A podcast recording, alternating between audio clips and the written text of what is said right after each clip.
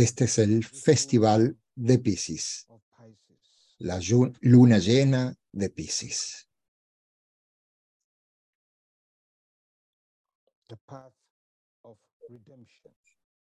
El camino de la redención.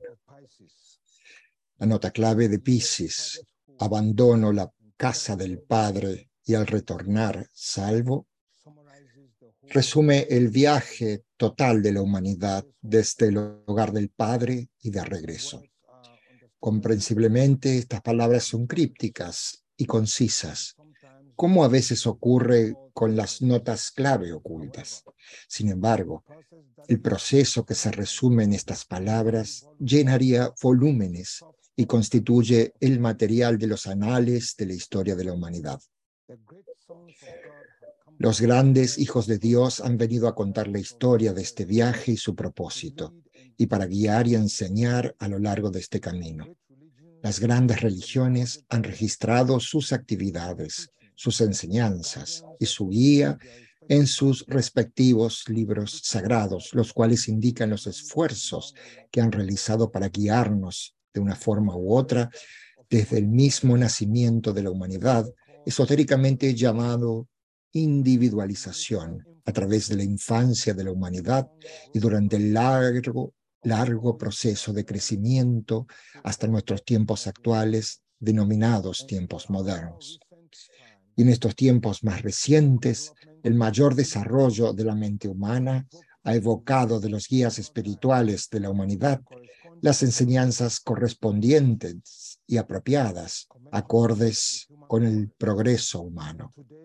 Hoy tenemos las enseñanzas y reglas más avanzadas para las iniciaciones grupales, las reglas de ese viaje, las reglas del sendero disponibles para la humanidad, y estas se presentan de una manera tal que están libres de todo el espejismo de los errores de la personalidad y del culto de las sociedades secretas.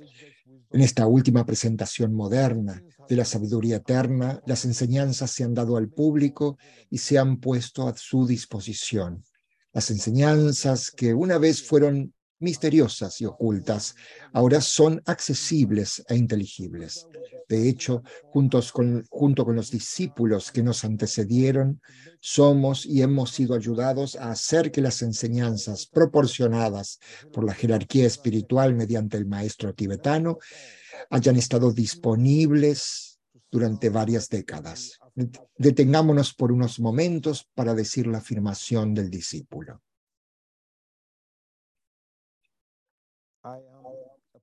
Soy un punto de luz dentro de una luz mayor.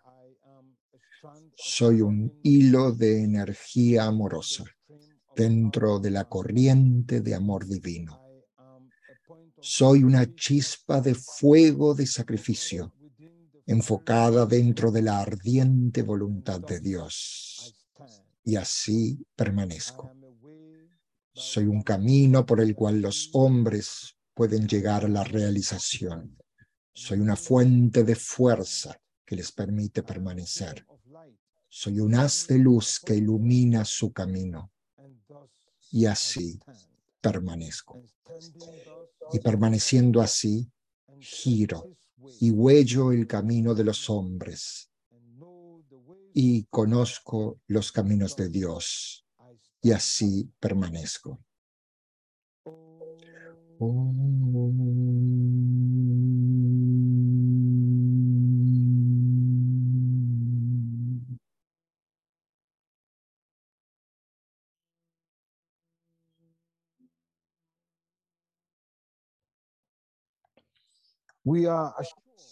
Se nos asegura que al final de este viaje llegamos a una bienaventuranza inimaginable. Y se nos dice la bienaventuranza está mucho más allá de la felicidad en la triplicidad de felicidad, alegría y dicha. Sin embargo, el periodo intermedio previo al gozo está plagado de muchos desafíos, dificultades, dolores e incertidumbres inclusive de soledad, los cuales ponen a prueba nuestra persistencia y capacidad para el sufrimiento prolongado. Las primeras etapas del sendero y durante bastante tiempo el discípulo debe proseguir por medio de la fe basada en la convicción. A nivel individual, esta es la historia del Hijo pródigo del Nuevo Testamento. Y en una escala mayor es la historia de todos nosotros, la historia de la humanidad. La fase saliente, la primera mitad del viaje, ha sido denominada el camino de la experiencia en la tierra y su naturaleza se caracteriza así. El camino de la experiencia en la tierra. Ante el trono de Dios, el ángel, con los demás ángeles, permanecieron y exclamaron, Señor de mi vida, condéseme la fortaleza para hollar el sendero de la revelación, cruzar el mar de la oscura ilusión y enfrentar el camino iluminado de la tierra. Dios respondió, ve y ve muy lejos. Así comenzamos nuestro largo viaje, nuestro descenso a la materia, nuestra caída en la oscura ilusión. Es de suma importancia notar que comenzamos este viaje estimulados por nuestro propio e inherente libre albedrío. Un libre albedrío íntima e inextricablemente ligado a la responsabilidad asociada con el propósito del viaje. Este propósito es redimir la materia, el material del cual está constituido el triple mundo y todo lo que éste contiene. A través, a través de este proceso de redención, de limpieza, de purificación e irradiación de la materia, salvamos a los prisioneros de la tierra, los espíritus profundamente ocultos en la densa materia de la tierra, y los elevamos a todos al cielo. De hecho, cada historia o fábula contada, cada Biblia escrita, cada evento registrado en la historia y en los hallazgos arqueológicos, de hecho, cada actividad en este planeta están relacionados con este único propósito, y un día, cuando la humanidad haya crecido mucho en sabiduría, toda actividad humana será entendida bajo esta luz, será relacionada con este viaje y el propósito divino guiará todo nuestro esfuerzo humano y surgirá una dirección espiritual más clara. De hecho, nos fuimos lejos, muy lejos, y estamos cosechando los frutos, tanto amargos como dulces, de nuestras acciones y luchando con las lecciones aprendidas o con las que se van a aprender, dependiendo del lugar al cual nos lleven nuestros pies en este viaje. Y ahora parece que hemos llegado a un punto de inflexión, o estamos pasando por este punto, o simplemente ya lo hemos pasado en nuestro camino de ascenso un punto de inflexión que anuncia una gran posibilidad, pero también un giro que no ha sido fácil y que está poniendo a prueba nuestra resistencia, la profundidad de nuestra fe e incluso nuestros temores. Este proceso está marcando un periodo en el que la observación superficial y descuidada puede conducir fácilmente al pesimismo, aunque el regreso no lo hemos observado con profundidad, solo lo hemos vislumbrado. Necesitamos observar, observar un poco más. Necesitamos concentrarnos y reflexionar. Y sobre todo, necesitamos meditar para captar la belleza del infante que lucha por emerger en medio del caos. Necesitamos ver y reconocer, porque de hecho el camino de la evolución es el camino del reconocimiento que conduce a la revelación. Y este camino pisciano en el que abandonamos la casa del Padre y regresando salvamos, es un camino de sacrificio, un camino de renuncia. En la segunda venida, el poeta Yeats parece haber captado bien la promesa y el desafío de este regreso a fin de salvar. Él escribe, girando y girando en el creciente círculo, como una corriente oceánica, superficial, circular y gigante, el halcón no puede oír al halconero. Todo se deshace. El centro no puede sostenerse. Mera anarquía es desatada sobre el mundo. La oscurecida marea de sangre es desatada y en todas partes la ceremonia de la inocencia es ahogada. Los mejores carecen de toda convicción, mientras los peores están llenos de apasionada intensidad. Seguramente alguna revelación está cerca. Seguramente la segunda venida está cerca. La segunda venida. Apenas pronunciadas esas palabras, cuando una vasta imagen del espíritu del mundo inquietó mi vista. En algún lugar en las arenas del desierto, una forma con cuerpo de león y cabeza de hombre, una mirada vacía y despiadada como el sol, mueve sus pausados muslos, mientras por doquier circundan las sombras de las indignadas aves del desierto. La oscuridad cae otra vez, pero ahora sé que veinte siglos de un pétreo sueño fueron contradiados hasta la pesadilla por el mecer de una cuna. Y qué tosca bestia, cuya hora llega al final, cabizbaja camina hacia Belén para nacer.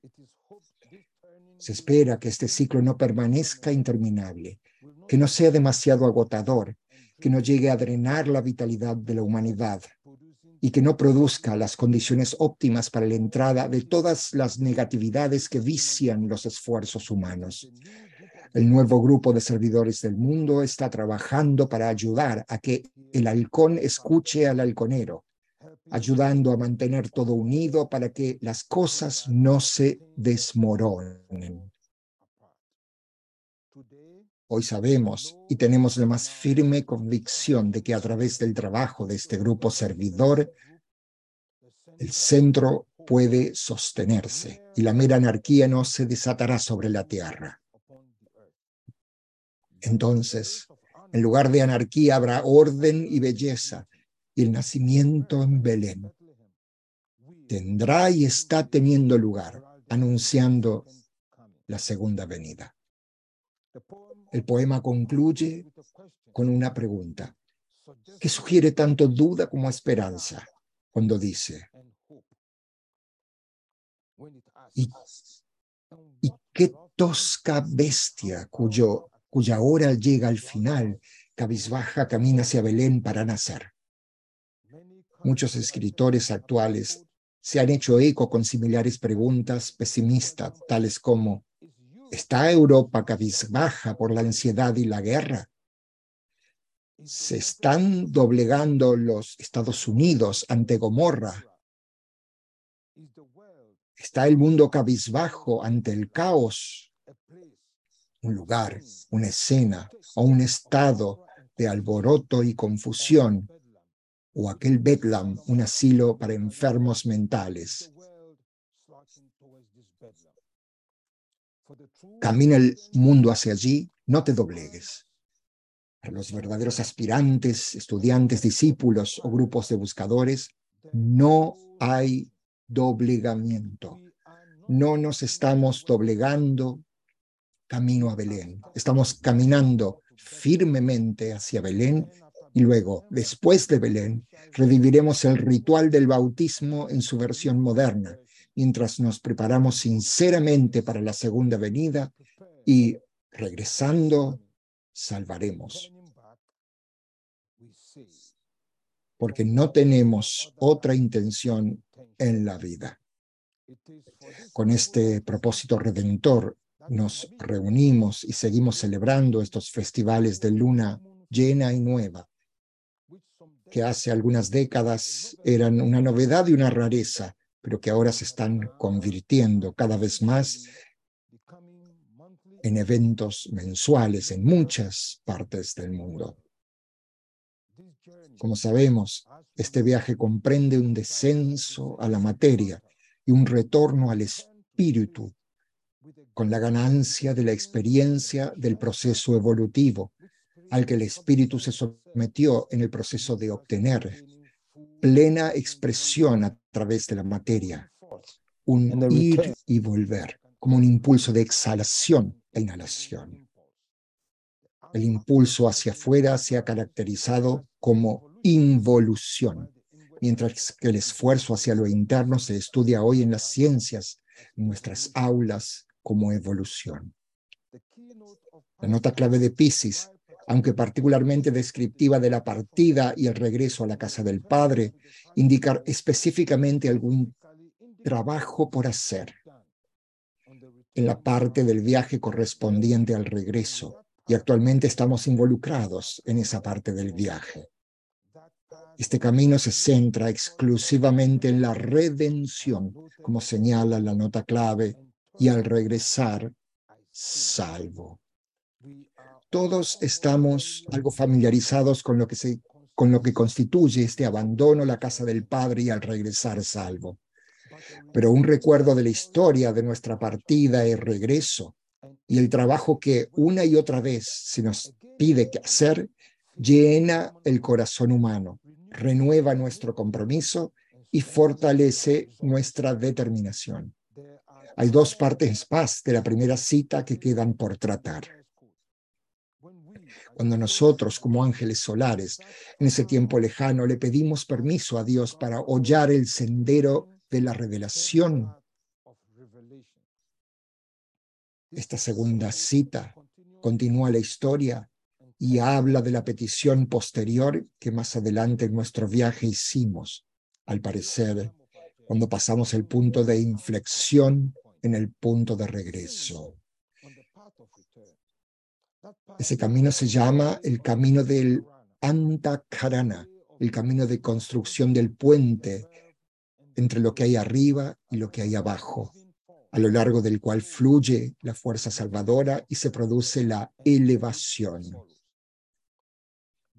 Dice así, ante el portal que se abre sobre el camino iluminado hacia la paz, el ángel permaneció solo y dijo, Señor de mi vida, el camino de la revelación es el camino de la vida manifestada. El sendero de la oscura ilusión produce, conduce a la luz que dispersa toda sombra. Trato de hollar el camino iluminado que conduce de regreso a tu presencia. El sendero de la oscura ilusión conduce a la luz que dispersa toda sombra. Ese camino está aún oscuro. ¿Qué haré? Dios respondió. Acércate y entra en tu propia luz. Y en esa luz verás la luz. Esta segunda vez el ángel permaneció solo. Y esto es significativo. Antes el ángel permaneció con los demás ángeles y lloró, tal vez indicando un instinto de manada.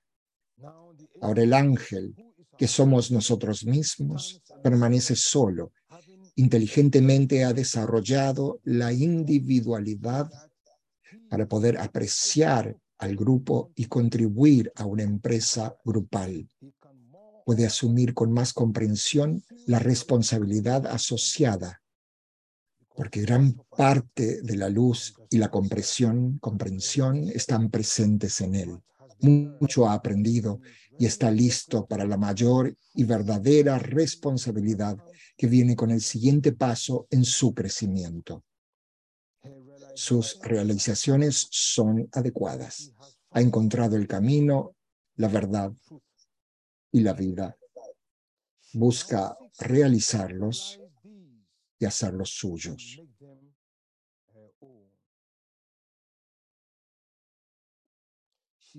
Busca pasar de ser místico a convertirse en un conocedor, ocultista, y a través de su conocimiento agregar su testimonio a la verdad de las afirmaciones de los místicos y ocultistas de todos los tiempos.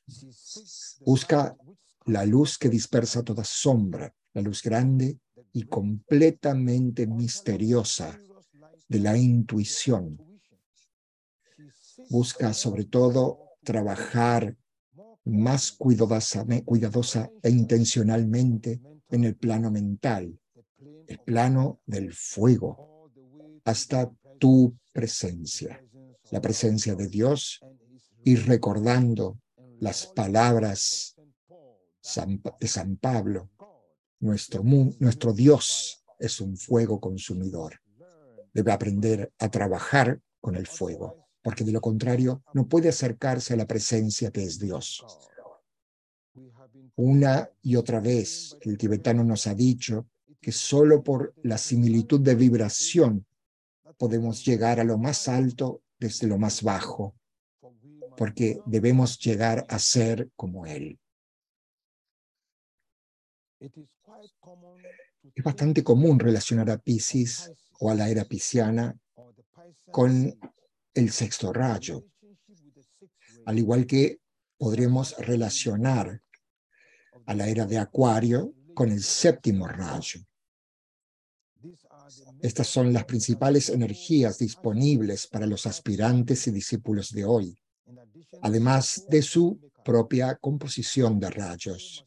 El discípulo debe trabajar con estas energías y aunque Pisces y sus energías y fuerzas se están retirando lentamente, han impreso sus cualidades tan poderosamente en todo que solo podemos trabajar con éxito cuando comprendemos la influencia pisciana y el potente idealismo del sexto rayo, incluso aunque respondamos cada vez más a Acuario y al séptimo rayo.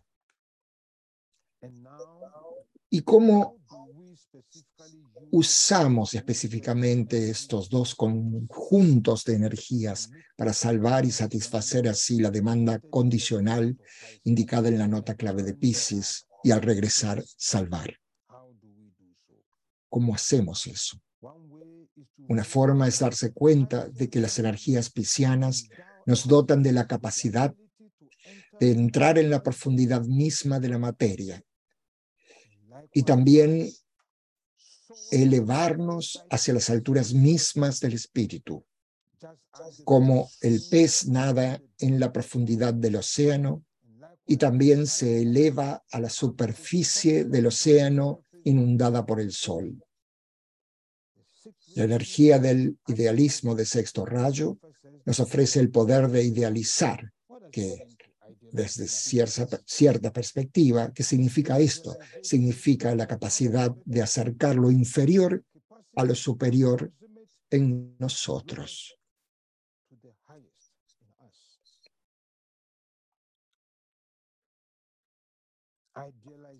Cuando trabajan juntas estas dos energías, proporcionan los aspirantes y discípulos con un gran poder de elevación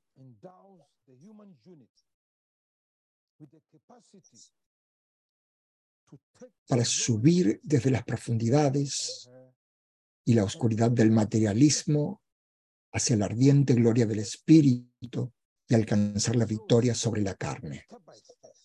La victoria es el verdadero galardón que recibimos porque nuestro verdadero desafío radica en la superación.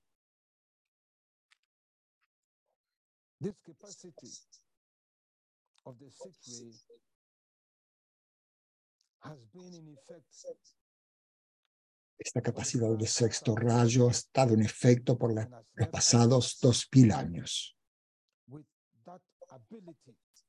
Nosotros con esa habilidad nos ha dado la habilidad de adaptarnos. Vivencia del poder para mover hacia lo más sublime en nosotros. Estas dos energías, como dijimos, cuando trabajan juntas, proporcionan a los aspirantes y discípulos con un gran potencial de elevación para elevarse de la muerte, para subir desde las profundidades y la oscuridad del materialismo hacia la ardiente victoria sobre la carne del espíritu. La victoria es el verdadero premio que recibimos, porque nuestro verdadero desafío radica en la superación. En conexión con esto, recordemos que Cristo prometió la disponibilidad de este poder elevador cuando dijo, si yo fuera ascendido, atraeré a todos los hombres hacia mí. De Juan capítulo 12, versículo 32. Así, Simbólica y objetivamente, entramos en las regiones inferiores de nosotros mismos y del mundo, en los espejismos y estructuras que buscan mantener las fuerzas arraigadas, que perpetúan y prosperan en la separación, la distorsión y el egoísmo, y el tentador lujo del materialismo como fundamento de la vida. Y usando las energías que fluyen de Pisces, trabajamos para elevar todo hacia la luz mediante los dones del sexto rayo. Tomamos esas estructuras humanas motivadas y creadas por el egoísmo de la humanidad y las adaptamos y acercamos a los patrones de las cosas de arriba para que como arriba sea abajo y se haga tu voluntad en la tierra así como es en el cielo. Ese es el trabajo que estamos haciendo en el camino de regreso hacia la casa del Padre, el camino del Antahkarana, el camino iluminado, relacionando lo de arriba con lo de abajo, relacionando el espíritu vibrante y vivo con la materia limpia, purificada y redimida. Es el camino del cielo a la tierra y de la tierra al cielo, y a lo largo de este camino iluminado se cumplirá el deseo de todas las naciones a lo largo de este camino iluminado. La nube de lluvia de cosas cognoscibles se derramará e iluminará en las mentes humanas, trayendo comprensión, hermandad e inspiración. A lo largo de este camino iluminado, el Cristo atraerá a todas las personas hacia Él y el Cristo y sus nueve mil iniciados aparecerán simbólicamente. Las energías piscianas que ayudaron al advenimiento de Cristo también ayudaron a anclar el cable espiritual de la divina voluntad al bien en el plano físico en Getsemaní. Y habiendo conectado a tierra este cable, nuestro regreso se hizo más fácil, habiendo sido provisto con un hilo de vida por el cual podemos ir de abajo arriba de vuelta a la casa del Padre. Cristo ancló esta primera parte del cable. Ahora,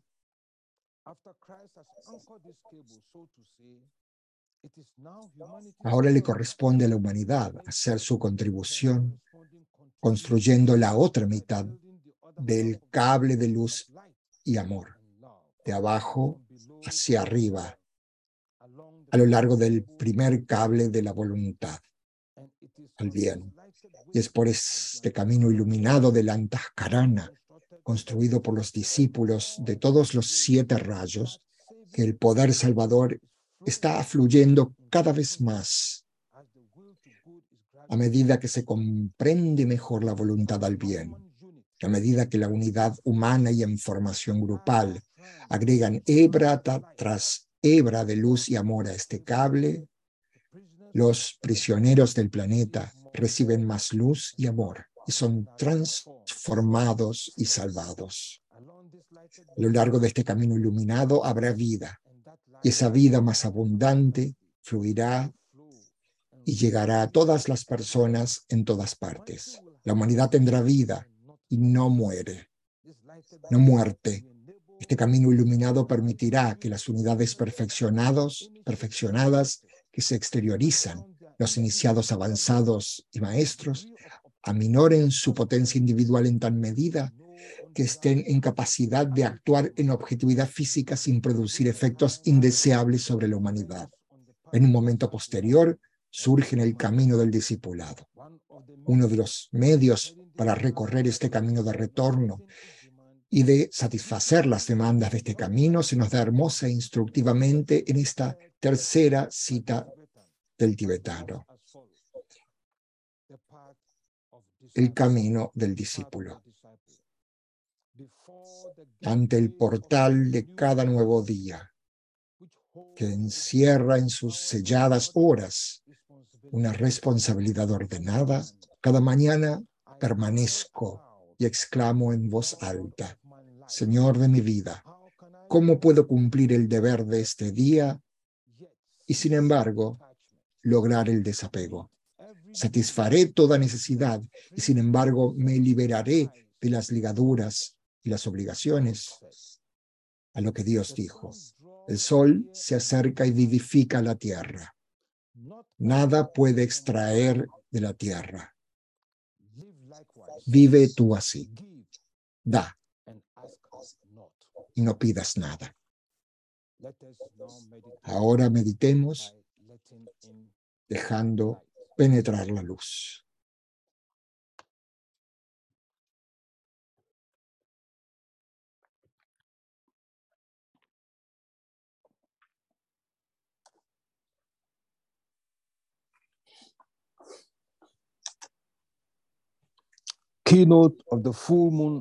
Nota clave del acercamiento a la jerarquía en la luna llena. Aquel que vuelve su rostro hacia la luz y permanece dentro de su esplendor, queda cegado para los asuntos del mundo de los hombres. Penetra en el sendero iluminado que lleva hacia el gran centro de absorción.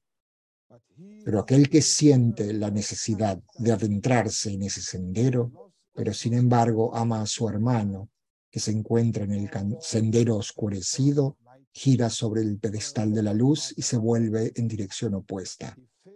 Vuelve su rostro hacia la oscuridad. Y entonces los siete puntos de la luz dentro de sí mismo transmiten la luz que irradia hacia el exterior. Y he aquí que los rostros de los que huellan el sendero oscurecido reciben esa luz. Para ellos ya el camino no está oscuro. Detrás de los guerreros, entre la luz y la oscuridad, resplandece la luz de la jerarquía. Meditación. Dejar penetrar la luz. Fusión de grupo afirmamos la realidad de la fusión e integración grupales dentro del centro cardíaco del nuevo grupo de servidores del mundo, que es el mediador entre la jerarquía y la humanidad.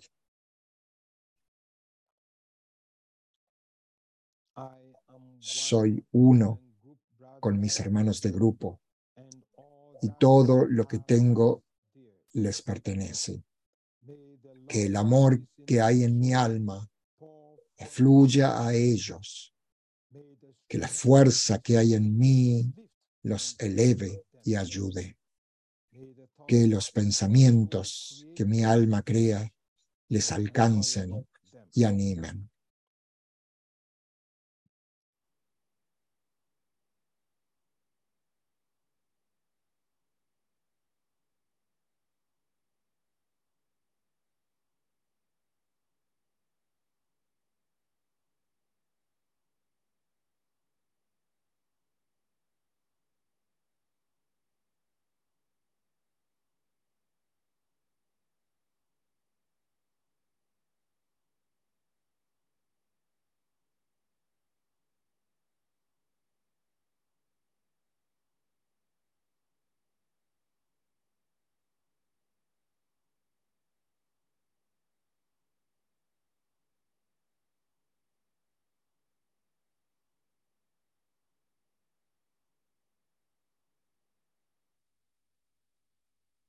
Alignment. Alineamiento. Proyectamos una línea de energía iluminada hacia la jerarquía espiritual del planeta, el corazón planetario, el gran, ashram de Sanat Kumara y hacia el Cristo en el corazón de la jerarquía.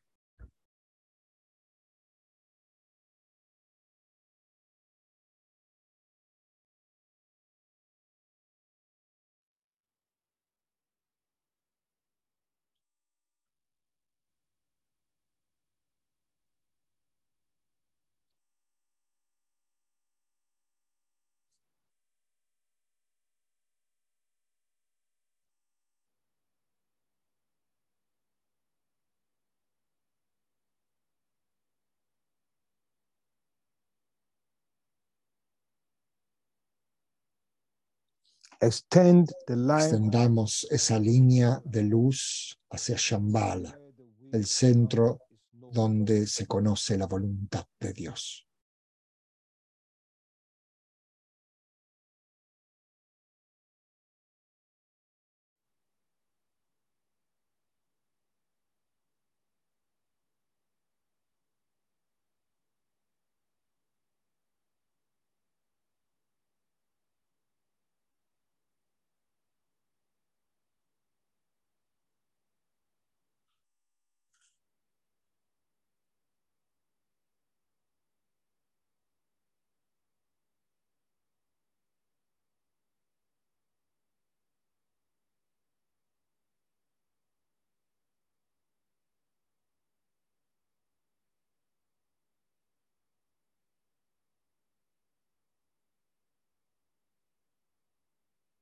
Higher interlude. Intervalo superior. Mantengamos la mente contemplativa abierta a las energías extraplanetarias que afluyen a Shambhala y se irradian a través de la jerarquía. Mediante el uso de la imaginación creadora, esforcémonos por visualizar los tres centros planetarios, Shambhala, jerarquía y humanidad, entrando gradualmente en alineamiento e interacción.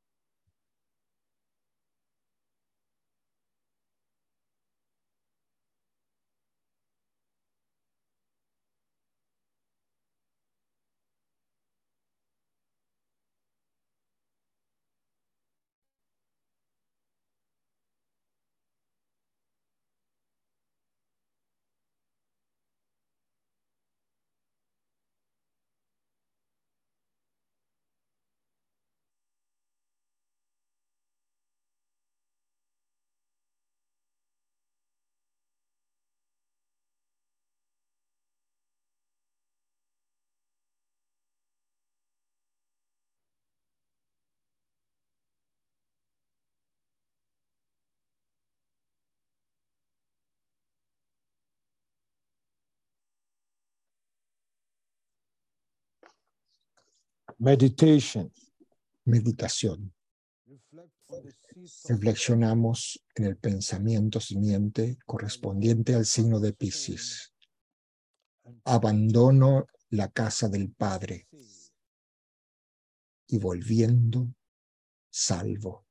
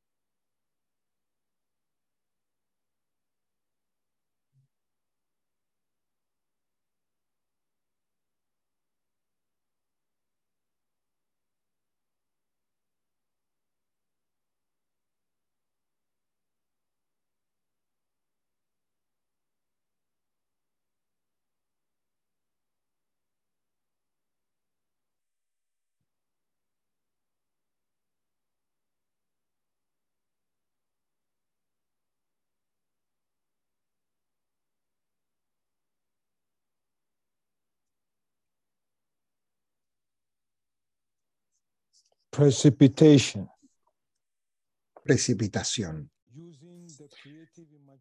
utilizando la imaginación creadora, visualicemos las energías de luz, amor y voluntad al bien fluyendo por todo el planeta, anclándose en la tierra, en los centros del plano físico preparados a través de los cuales puede manifestarse el plan. Utilicemos la sextuple progresión del amor divino como una serie de etapas consecutivas para la precipitación de energía, desde Shambhala a la jerarquía, a Cristo, al nuevo grupo de servidores del mundo, a los hombres y mujeres de buena voluntad de cualquier parte del mundo y a los centros físicos de distribución.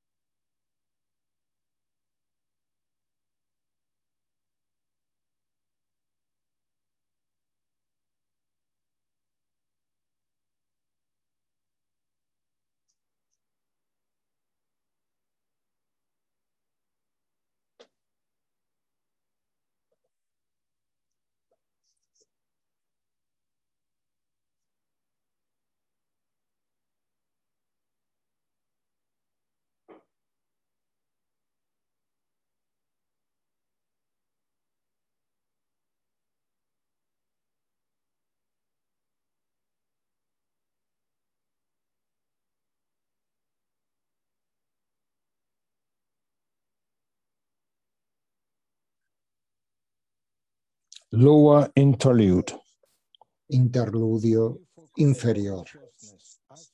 Reenfocamos la conciencia como grupo dentro de la periferia del gran ashram y juntos afirmamos. En el centro de todo amor permanezco. Desde ese centro, yo, el alma, surgiré. Desde ese centro, yo, el que sirve, trabajaré. Que el amor del ser divino se derrame por todas partes, en mi corazón, a través de mi grupo y al mundo entero.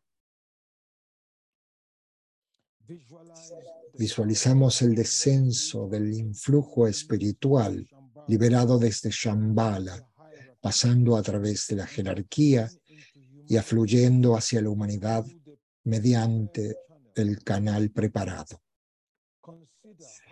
Consideremos de qué maneras estas energías entrantes están estableciendo el sendero de luz para el advenimiento del instructor mundial, el Cristo.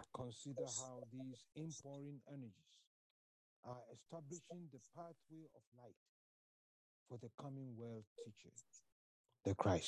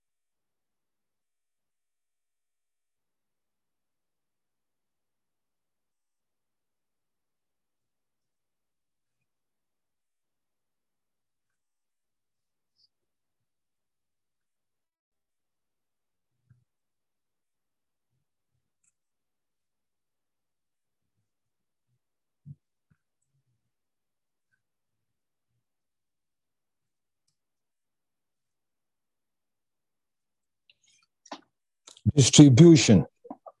Distribución. A medida que entonamos la gran invocación, visualicemos la afluencia de la luz, el amor y el poder desde la jerarquía espiritual a través de las cinco entradas planetarias. Londres, Darjeeling, Nueva York, Ginebra y Tokio, iluminando la conciencia de toda la raza humana.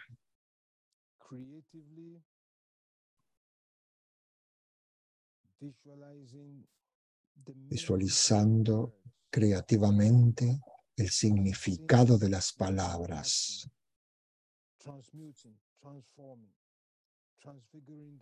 Vean estas palabras en acción, transforma, transformando y transmitiendo desde el punto de luz en la mente de Dios, que afluya luz a las mentes de los hombres, que la luz descienda a la tierra,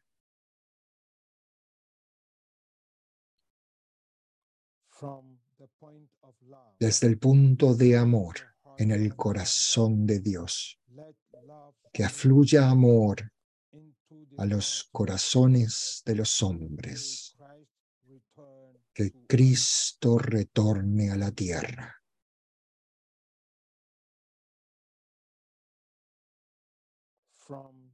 desde el centro donde la voluntad de. Dios es conocida, que el propósito guíe a las pequeñas voluntades de los hombres, propósito que los maestros conocen y sirven.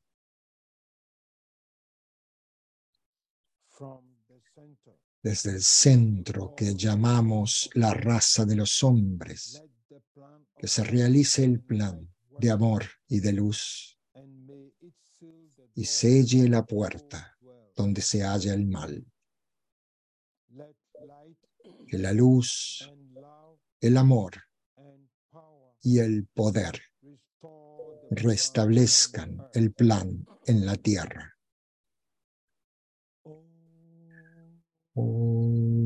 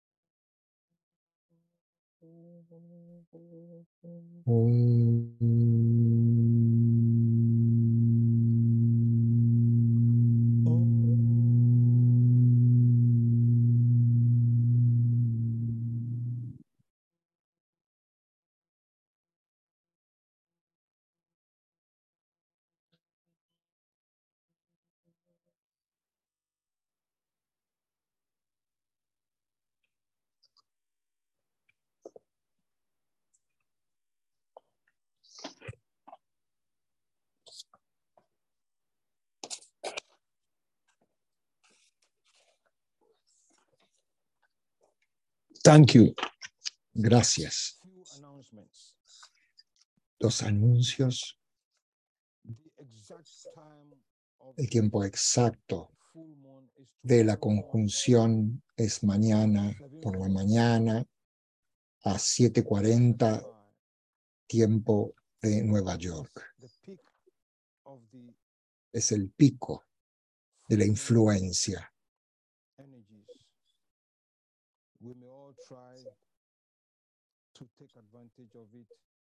Todos tra- trataremos de tomar ventaja de ello.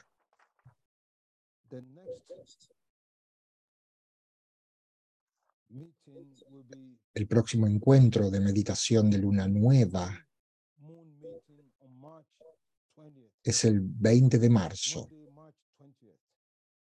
at 6 lunes, a las 6 pm.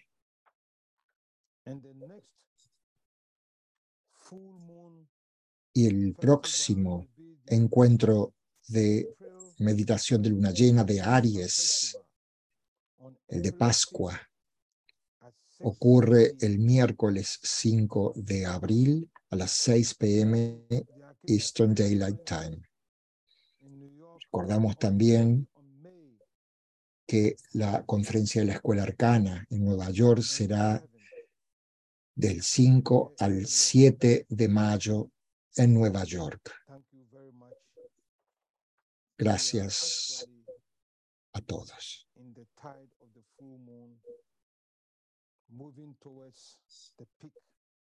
Estamos moviéndonos hacia el pico de la influencia de esta luna de Pisces. Sostengamos tanto como nos sea posible esta actitud. Concentrada. Gracias.